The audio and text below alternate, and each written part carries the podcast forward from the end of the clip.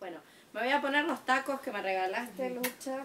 Estos tacos bellísimos de lentejuelas para ir a Gail Rubin. Con el poncho quedan bien. Se ven hermosos, ¿eh? Me parece espectacular. Mari, Mari. Increíble. Mari, Mari, Mari, Mari. Voy a hacer un compilado de los vestuarios después. De Sí. todos los videos. Un compiladito de los Se vestuarios. ha hecho, se ha hecho ya fotos, viste, como Ah, uno, dos, tres, se ha hecho fotos conmigo de eso, pero se puede seguir haciendo, no tengo ningún problema. Bueno, yo me he visto para que me filmen, por si no te diste cuenta. Me, me, me arreglo. Ya hay una producción. Sí, hay producción. Sí, hay sí, sí. Eh, ¿Quién cerra la puerta? Que el gato va a cagar y me en los zapatos. Déjenle un cachito entornado. Bueno, vamos a Gail Rubin. Eh, ustedes tienen un fanzine o se descargaron de internet y lo que fuera, pero yo les quiero comentar, para quien lo quiera conseguir o adquirir, que hay un libro que eh, en Argentina no sé si se consigue, es importado, que se llama Placer y Peligro, explorando la sexualidad femenina y es una selección de, de textos de una editorial que se llama Hablan las Mujeres. La compiladora es Carol Vance, Danes, se- probablemente se pronuncie. Eh, yo me parece que se puede conseguir, estoy casi segura. ¿Y qué es este texto? Bueno, este o esta compilación y del que forma parte el texto de Gail Rubin. Esta, mm, esta compilación es básicamente unas jornadas o congreso pro sexo que se realizaron en Estados Unidos a principios de la década del 80 en lo que se denominó las guerras antipornografías vehiculizadas por el feminismo, una, una facción del feminismo. Y como para para que para que lo, lo vean o lo entiendan o bueno para explicarlo mejor de un lado tenían a personas bueno como la compiladora Carol Vance del otro lado estaba Gail Rubin que tenían que leer para hoy la antropóloga una antropóloga lejos feminista que todavía está viva y quien en ese momento era Pat Califia actual Patrick Califia eh, que esa gente, entre otras, integraban lo que sería el movimiento pro-sexo versus de la vereda contraria, haciendo alianzas con la gestión Reagan y el escuadrón, los escuadrones antivicios, estaba la señora Andrea Dworkin y Catherine McKinnon. A propósito de Catherine McKinnon, Catherine McKinnon visitó la República Argentina y según me cuentan fue Catherine McKinnon es abogada, es feminista, es ex lesbiana, eh, se curó. Milagro. No, Catherine McKinnon no hizo nada bien. nada, nada de lo que hace Catherine McKinnon está bien hecho. Eh, dio una conferencia, me dicen, en la Facultad de Derecho de la UBA y fue la conferencia más multitudinaria, más multitudinaria que ha tenido la Facultad de Derecho de la Universidad de Buenos Aires hasta el día de la fecha. Catherine McKinnon eh, es una de las que propagó la idea de que la pornografía era la teoría y la violación la práctica entre las cosas. Bellísima ella.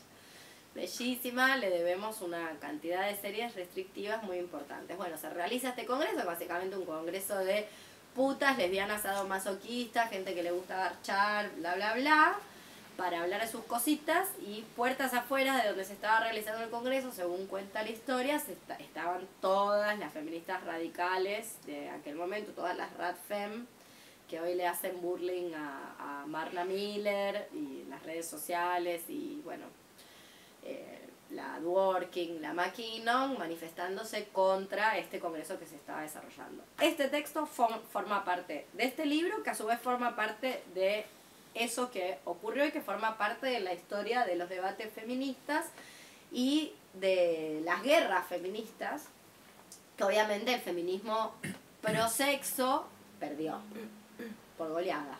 Ganaron las que hicieron la alianza con Reagan. Y este texto forma parte.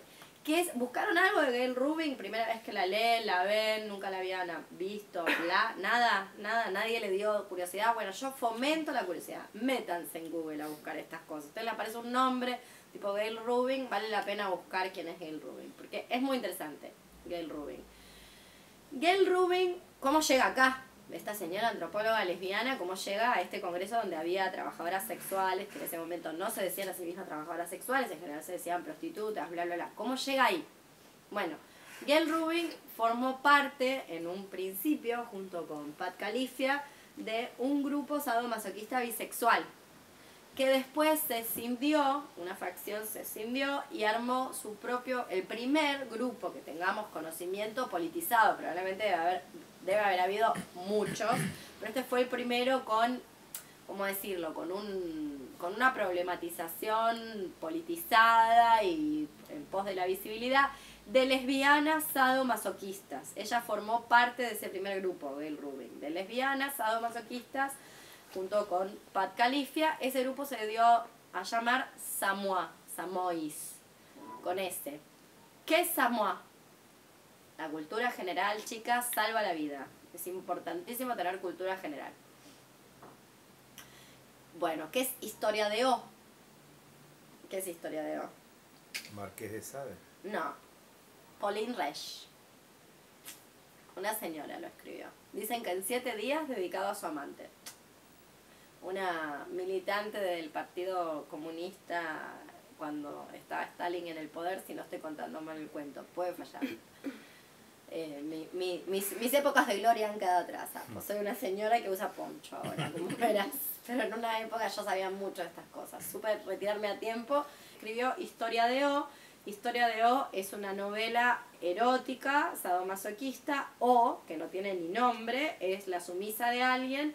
Y en algún momento bueno, hay un castillo, que es este castillo Samoa, que es un castillo regenteado por mujeres, donde solamente van mujeres a realizar prácticas sadomasoquistas. A mí siempre, Historia de O, que también tiene una película muy interesante, por cierto, eh, siempre me ha parecido una metáfora de, del régimen estalinista y de lo que era ser militante dentro de un partido. Por lo menos yo siempre le había dado esa lectura que probablemente como todo lo otro que digo está errado, pero recomiendo tanto ver la película como leer eh, la, novela. A propósito... Ah, perdón, eh, ¿una película francesa? Sí, no, norteamericana. La película es norteamericana. Y es de la década del 80, muy estética del 80. Eh, está bastante bien la peli. Obviamente, como suele ocurrir, excepto rosas excepciones, la novela es mejor. Y el cuento es que la novela fue escrita en siete días. Esa es como, ese es el mito de, la novela para un amante que tenía esta señora. Bueno, del nombre del castillo regenteado por mujeres, donde en algún momento por el que pasa o en algún momento se toma el, el nombre de este grupo que es el primer grupo politizado de lesbos feministas sadomasoquistas, obviamente pro sexo, que se inscribe no solamente en esta genealogía que yo les decía de, eh, de la guerra, de las guerras feministas pro sex antipornografía versus antipornografía, sino también de cierto lesbofeminismo, donde la podemos encontrar a Joan Nestlé, que también sigue viva, de lesbos feministas que fueron trabajadoras sexuales o que apoyan el trabajo sexual. Donde están Joan Nestlé y un famoso texto que yo siempre recomiendo, que es, eh, Prostitutas y Lesbianas, una hermandad histórica. Justamente por cosas que nosotras ya hemos visto, donde toda la marginalidad, lo que podríamos decir la comunidad de quienes no tienen comunidad, estaban juntas. Entonces no había, como conocemos hoy, bares de ambiente. La puta, la torta, la traba, la marica, está, junto con eh, la drogadicta, la que trapichea la droga y el que roba o la que roba, estaban todos en el mismo lugar, que tenía la, casualidad de que no cerraba en toda la noche, entonces la gente podía janguear ahí. Listo. Fin. Es así como estaba organizada esa comunidad. Bueno. Y este grupo es un, es un intento de politización de la sexualidad y este texto se inscribe en todo dentro de ese marco que es bueno relatar y para que ustedes vayan y busquen información acerca de Gail Rubin, que además era una practicante activa del, del sadomasoquismo y bueno, tiene toda una prédica al respecto. Una de las cosas, cuando ayer lo revisaba, es un, yo es un texto que he abordado muchas veces, he hablado muchas veces de este texto, lo he recomendado muchas veces porque a pesar de que hoy tiene a ver, hay cosas que han cambiado, es un texto sorprendentemente innovador, por lo menos a mí me lo parece, y hay una cosa que a mí nunca deja llamarme la atención de este texto y que a medida que pasa el tiempo, y que lo podemos entonces relacionar con lo que veníamos hablando la semana pasada de esta nueva reforma de la ley que corta las garantías, una de las cosas que a mí cada año me sorprende más este texto, cada vez que lo, lo vuelvo a mirar me sorprende más, es la libertad con la que Rubin escribe. Se dieron cuenta de eso.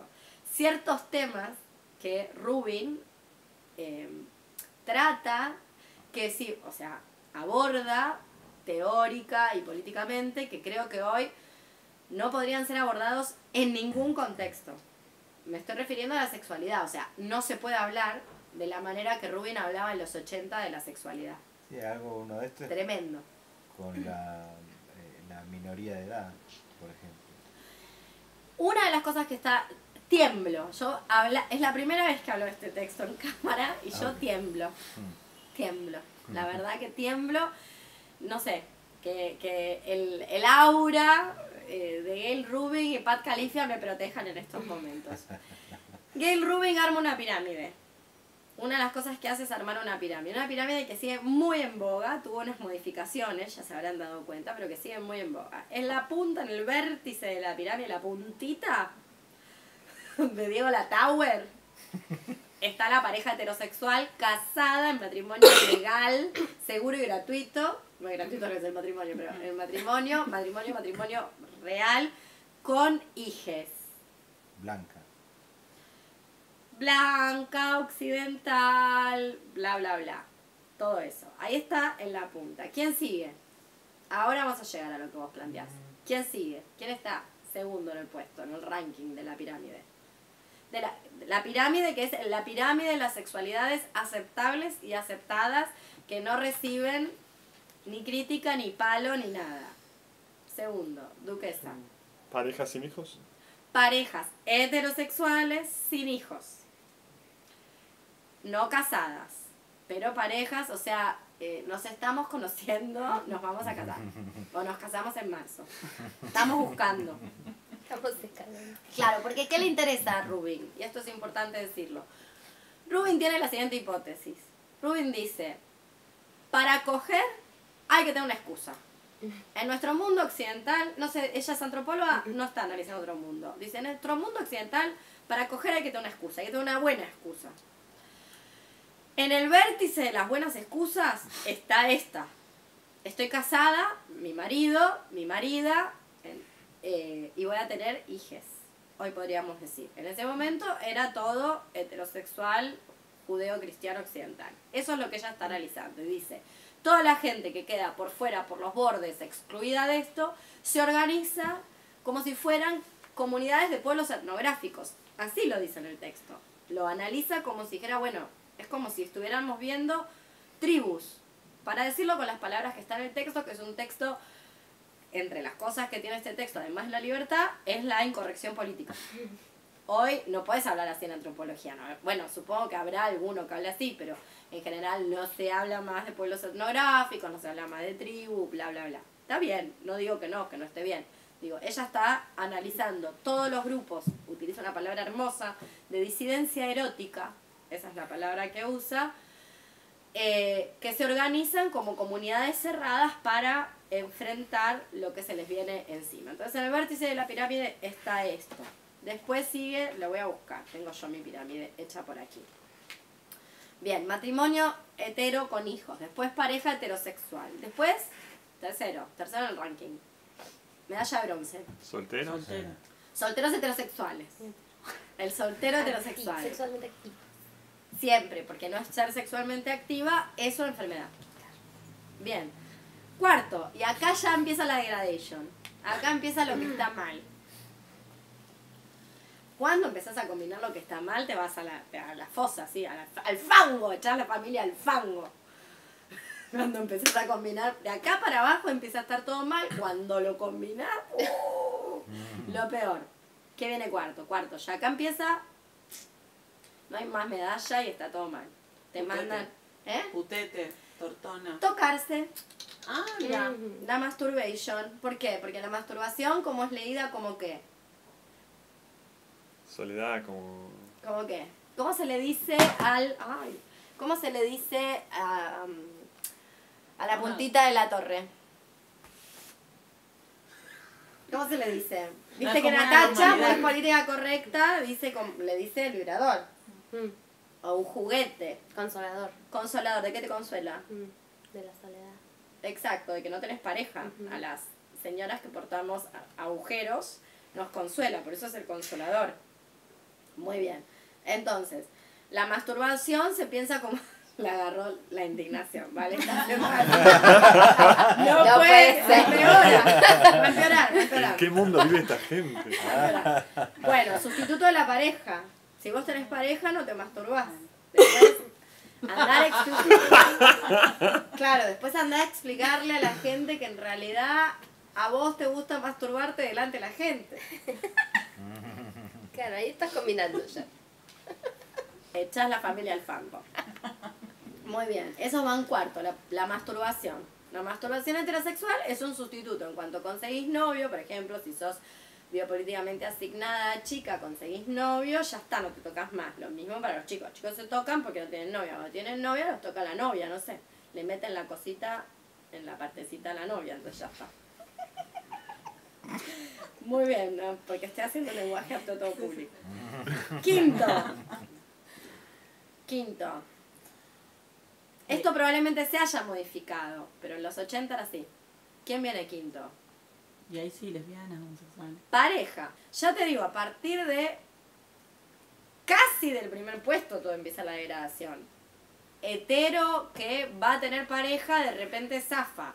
Ya a partir de te estás toqueteando mucho, el niño masturbador, es lo- está- ella toma Foucault, está en Historia de la Sexualidad y es una de las figuras de eh, control del cuerpo y de normalización. No sé si vamos a llegar hoy hasta, hasta allá, pero a mí me encantaría que ustedes pudieran hacer una relación entre lo que acaba de pasar con esta ley y el control del cuerpo. Porque, sobre texto, lo digo o no lo digo, lo digo o no lo digo, lo digo o no lo digo. Terrible, voy a terminar pidiendo disculpas.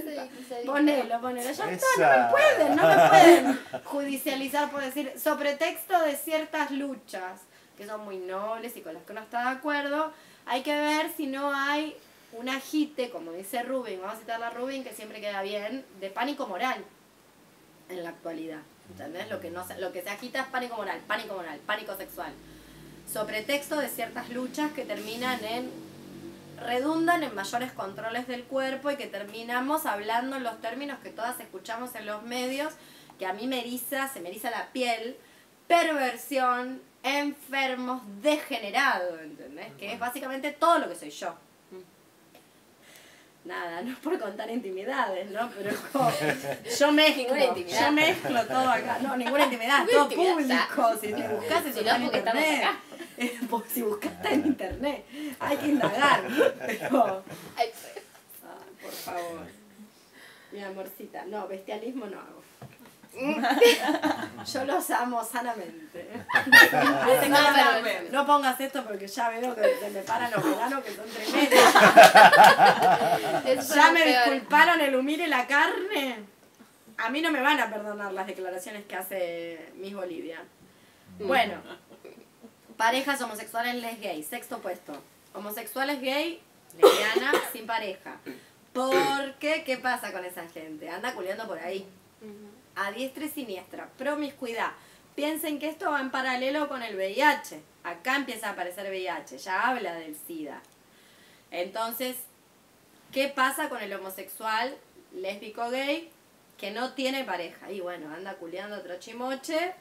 SIDA. Homosexual SIDA. Piensen que esta es la época donde se le decía al VIH la peste rosa y el cáncer gay. Así se hablaba en los medios de comunicación. Bueno, y a partir de ahí viene lo que yo llamaría el triángulo de las Bermudas, lo peor. O sea, de masturba a partir de masturbación viene lo malo. Y a partir del homosexual lésbico gay sin pareja viene el horror. Lo que hay, no, pero está, eh, está analizado así, sí, como, como enfermedad a curar, digo, la pareja homosexual ya en los 80, excepto grupos cuáqueros recalcitrantes, había que tolerar. La bajada de línea es, se están muriendo solos, toleremos que y que se mueran. Después, por suerte, se descubrió que nos moríamos todas. claro. Después se enteraron de eso, ¿no? Pero a partir de ahí, del homosexual sin pareja, viene lo peor, lo peor. Que algunos de estos puestos que en la, en la escala Gale-Rubin, de la pirámide de Gale-Rubin, verán que en la actualidad son utilizados para el pinkwashing. Que vienen trans, las identidades trans travestis, lo peor. O sea, para esta época. Fetichistas. Ella tiene un chiste muy gracioso hacia el final del texto, como no leyeron el final del texto no lo saben, pero donde habla de masturbarse con un zapato y que el zapato no presta su consentimiento para la masturbación, ya está en cualquiera, que Rubik, yo la amo.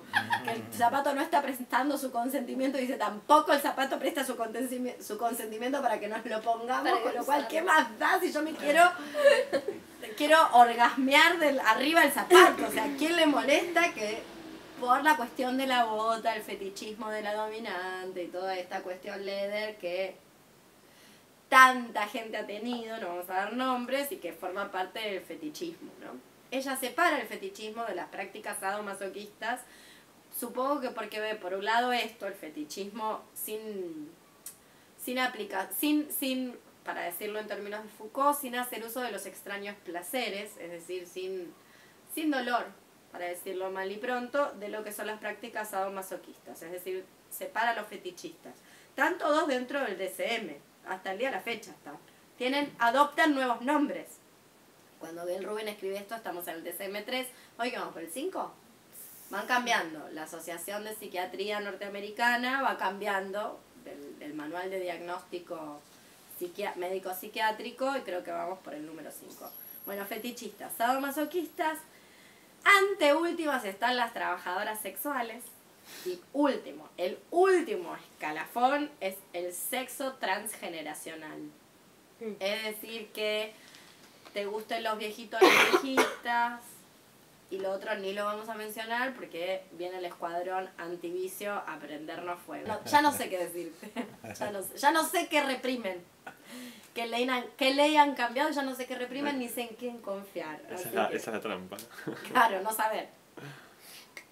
Bueno, esto era una práctica, no sé ahora que somos tan matrimonias igualitarias del bien, merch del bien y todo esto, pero hasta hace no tanto tiempo, sobre todo en la comunidad gay, por eso Gail Rubin lo trae, el erotismo transgeneracional era un pecado ominoso que causaba eh, el más profundo asco. A propósito, hay una película bastante buena, no de las mejores, pero bastante buena, de Bruce LaBruce. Eh, ¿Cómo se llama? La película donde está el pendejo que... Gerontofilia. Pe- eh, gerontofilia. Gerontofilia. La gerontofilia forma parte del DCM. Dentro del cuadro de las perversiones. Porque decía, a vos te gustan los viejitos, viejitos, viejitos. Gerontofilia, mi amor. Besitos, bienvenida. bienvenida. Pensé que era una cosa de post de taringa, más bien eso. No. No podía. Es tipificación del código psiquiátrico. Tal cual. Y la hipótesis No siempre- pueden ni coger los viejos. Ni eso le dejan. No con cogen- gente, si no cogen con en- gente joven, joven. claro. Claro, por eso, ni Y eso. con gente mayor también, mira, en la época que yo hacía performance, que gastaba un tendal de preservativo por performance, porque me metía de todo por todos lados, bueno, venía gente, subía al público, me metía cosas, bueno, toda una, una asquerosidad y teníamos que conseguir forro, era caro, siempre forros han sido siempre caros. Yo iba a los hospitales a hacer valer la ley nacional de salud sexual y reproductiva y a pedir. Y acá cerca hay un hospital de viejos, cerca, antes de llegar al Ramos Mejía y otro. Entro un día y pido mis preservativos que corresponden, que creo que son un máximo de, creo que 10 por día o 5 por día, porque más de eso sos trabajadora sexual y ya te miran mal y hasta te pueden judicializar. Pero bueno, yo iba todos los días, juntaba, juntaba, acumulaba, entonces después me daba para hacer las perfos y todo eso. Bien.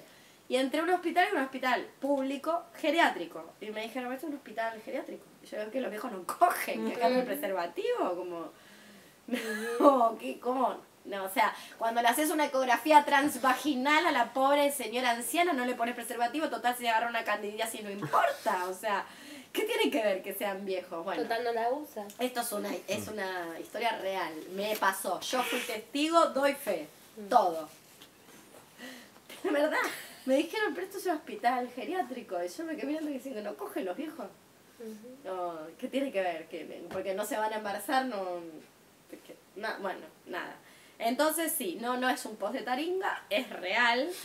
Y Bruce LaBruce hizo una película infinita, como todas las películas de Bruce LaBruce, es el único que resiste a la corrección política. Cada, creo que cerró su Instagram, yo sé, ya no sé si me bloqueó o lo cerró.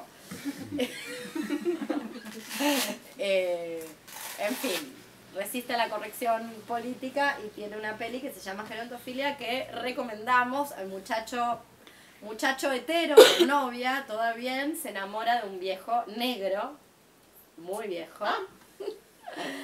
Y lo, bueno, hace la gran Sirio, lo infarta, pobre viejo. Murió La expolié, Muere la expolié total, como siempre película. Sí, muere viejo, obvio. Igual ya sabe que va a morir, si tenés, está en un geriátrico, él es como un va a enfermero de geriátrico, no sé si está haciendo una pasantía de enfermero o si hace trabajo social, está en un geriátrico, o sea, toda la gente que está en un geriátrico se muere. Pero bueno, en fin, eso es lo peor, Apo. Lo peor. Lo peor que te puede pasar es el sexo transgeneracional. Los ejemplos que da Rubin muy atinadamente de, de eh, digo, se mete en la jurisprudencia de aquellos años en Estados Unidos, que supongo, dadas las cosas que están pasando en Estados Unidos y en el mundo, no deben haber mejorado, sino que deben haber empeorado. Digo, vos el otro día posteaste esa ley en Arkansas, en el estado de Arkansas, donde si te violan, No me acuerdo qué pasó. ¿Qué pasó? Sí, por favor, nena, lo mejor que nos pasó la semana. Eh, aprobó el estado de Arkansas en Estados Unidos una ley que si te violan y ¿Tenés que querés abortar, tenés que abor- si querés Ah, abortar tenés que tenés sí. que tenés que tener Ahí. consentimiento de, De tu tu violador. violador. Ah, Con lo cual tenés que Oh, encontrar, oh. primero tenés que encontrarlo. Imagínate que te viola un NN. Mm. Primero lo tenés que encontrar. Te violan varios. ¿De quién es? Pones un aviso en Todos diario. tienen que dar consentimiento. Una violación múltiple, todos tienen que consentir que vos abortes. Bueno, un delirio. Mm. Entonces supongo que no debe haber mejorado, debe haber empeorado como a las pruebas me remito está pasando con a nivel mundial. Eh, entonces ella da ejemplos de que da ejemplos como, como este que hablamos antes por el cual yo fui tan sigo siendo tan perseguida y comparada con malos directos porque ya digo si me compararan con cierta gente no me molestaría tanto pero me comparan con lo peor con lo peor no lo puedo creer Claudia Sobrero se llama está viva Ah. te pone piercing te hace tatuaje baila de caña Mi amor. una señora grande ya. Eh, la Claudia, que se hizo anarca, bla. Eh, pero bueno, eh, cuando la, la agarran, a- hacen todo mal, estaban drogados. No es algo muy premeditado, en fin, no sé, bla, no importa. Ni siquiera sé si lo hizo, ella lo niega hasta el día de la fecha. Mm. Yo suelo creerle lo que la gente dice. Eh, la que le explotó la granada fue ella.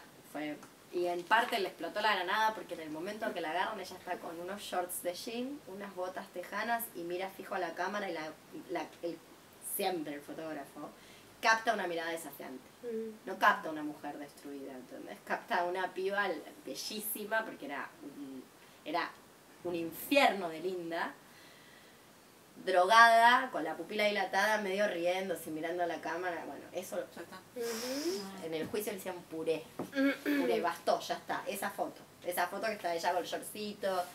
Wow. Nada. Eso bastó, ya está. Después todo lo demás, no importó si en realidad la idea fue el de él, si la llevaron a ella obligada, si estaba drogada, no estaba drogada. Nada, ningún atenuante. Esa foto. La foto que es donde ella sale esposada y mira la cámara, que, se, que fue un seguro, Claudia. Y el fotógrafo, y mira. Bla. Bueno, entonces, como habremos visto, trans, travesti, buena parte de alguna cosita que anda por aquí, ha servido a los propósitos del pinkwashing, recordémoslos, ¿no? O sea, ¿ha servido en qué sentido? Eh, para que Occidente haga su tramoya de convencer al mundo de que, este, de que esta parte del mundo estamos mejor que en otras partes del mundo porque acá hay matrimonio igualitaria, en fin, toda una serie de reivindicaciones y luchas que entonces permiten que se ocupe Palestina, se tiren bombas en Siria, se persiga sobre texto de liberar las mujeres musulmanas. Entonces, no es tanto que la pirámide de Gail Rubin funciona tal cual Gail Rubin la describió en los años 80, sino lo que sigue muy vigente es la idea de cuando vos querés implementar grandes políticas represivas, lo que te conviene es agitar pánico moral. Lo, que, lo que cambia es la figura del pánico moral. Foucault dice, eh, el proyecto de la prisión, que es el mismo proyecto de todas las instituciones de encierro de finales del siglo XIX, se probó erra de finales y principios del siglo XIX, del capitalismo.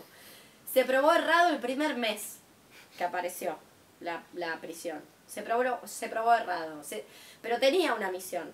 Cuando vos lees la jurisprudencia, ayer que me puse a leer la ley, en medio de la- los ataques de, de tos y de la insomnia, y me puse a leer la ley, vos te das cuenta que es como un manual de pedagogía. Sigue teniendo, aunque todas sepamos que las personas que entran ahí nunca se vuelven a reinsertar, no se vuelven a resocializar, quedan peor, más traumadas, más agresivas, más odiadoras, más todo, y lo bien que hacen y la razón que tienen, bla, bla, bla. Sin embargo, la ley sigue hablando en términos de, bueno, por etapas, y lo vamos a moldear, Mm. y después va a poder... Rehabilitación en el primer párrafo. ¿Entendés? O sea, sigue hablando como si fuera un manual, no sé, endocrinológico o como qué hacer con un chiquito que no lee ni escribe y tienen 8 años, ¿entendés? O sea, sigue hablando con un léxico, vos decís, che, pero esto después no es la cárcel, lo sabemos todos. Sin embargo, sigue hablando de esa manera. Es decir, la prisión tenía su, ¿cómo decirlo? Tenía su misión que se comprobó completamente errada porque no hace ninguna de las cosas que los otros espacios de encierro dice que hacen y cumple. Ya sabemos cómo cumple, ya sabemos cómo salimos de las instituciones de los espacios de encierro, pero así salimos. O sea, salimos normalizadas, corregidas, socializadas, resocializadas y adaptaditas al medio que nos corresponde eh, lo mejor posible. De la prisión sabemos que no. Y sin embargo, ¿por qué existe? Foucault. Mm. Foucault, Foucault es todo. ¿Por qué? ¿Por qué Control. existe?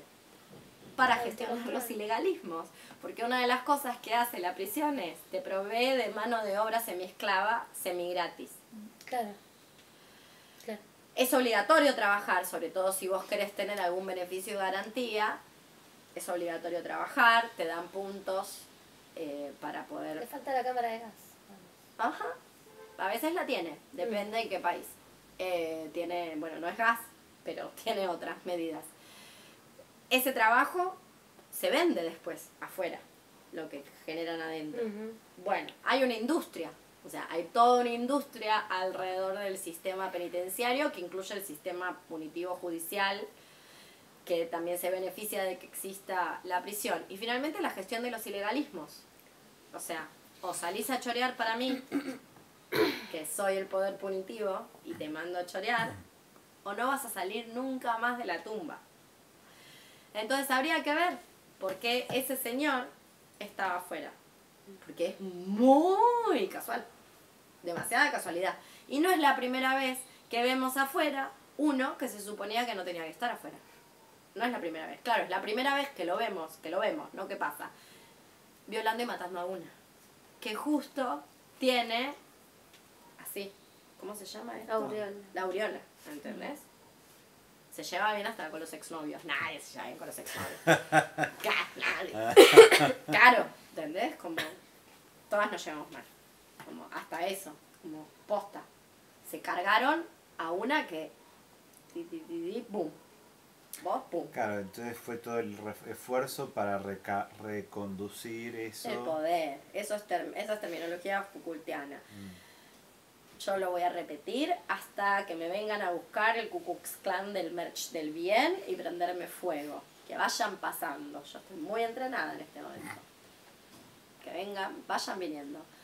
Eh, el poder que se reconduce tras un aparente proceso revolucionario es doblemente insidioso y mucho más difícil de combatir.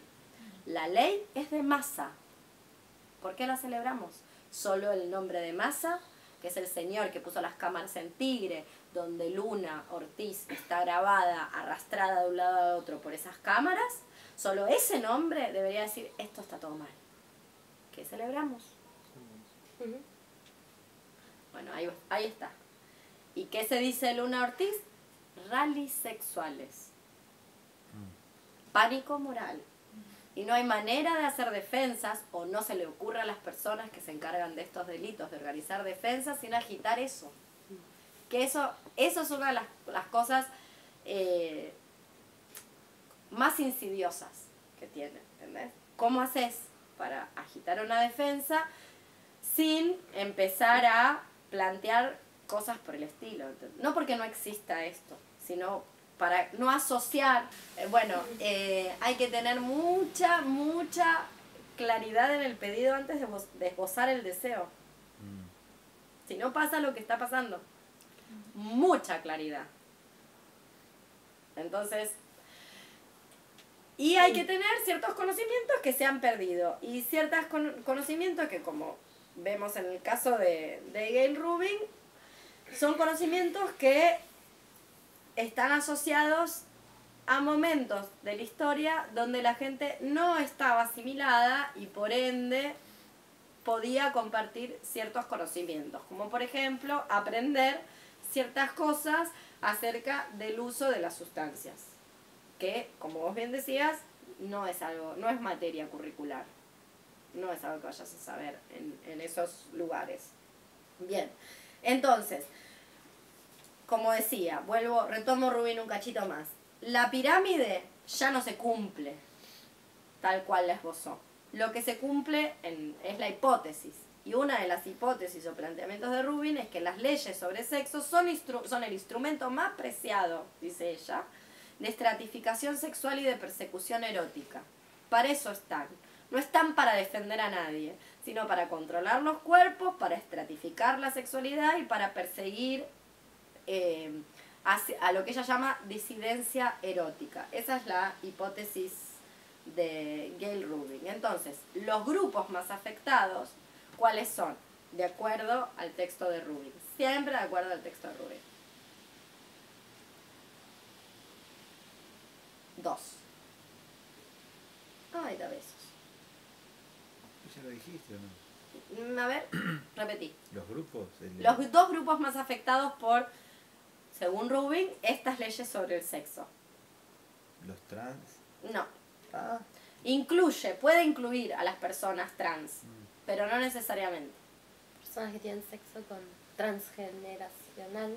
Personas que tienen sexo por dinero, que Claro. es el peor de los delitos, y personas que no están en la edad legal del consentimiento. Ya. Amazing. Bueno, solo para terminar. No va.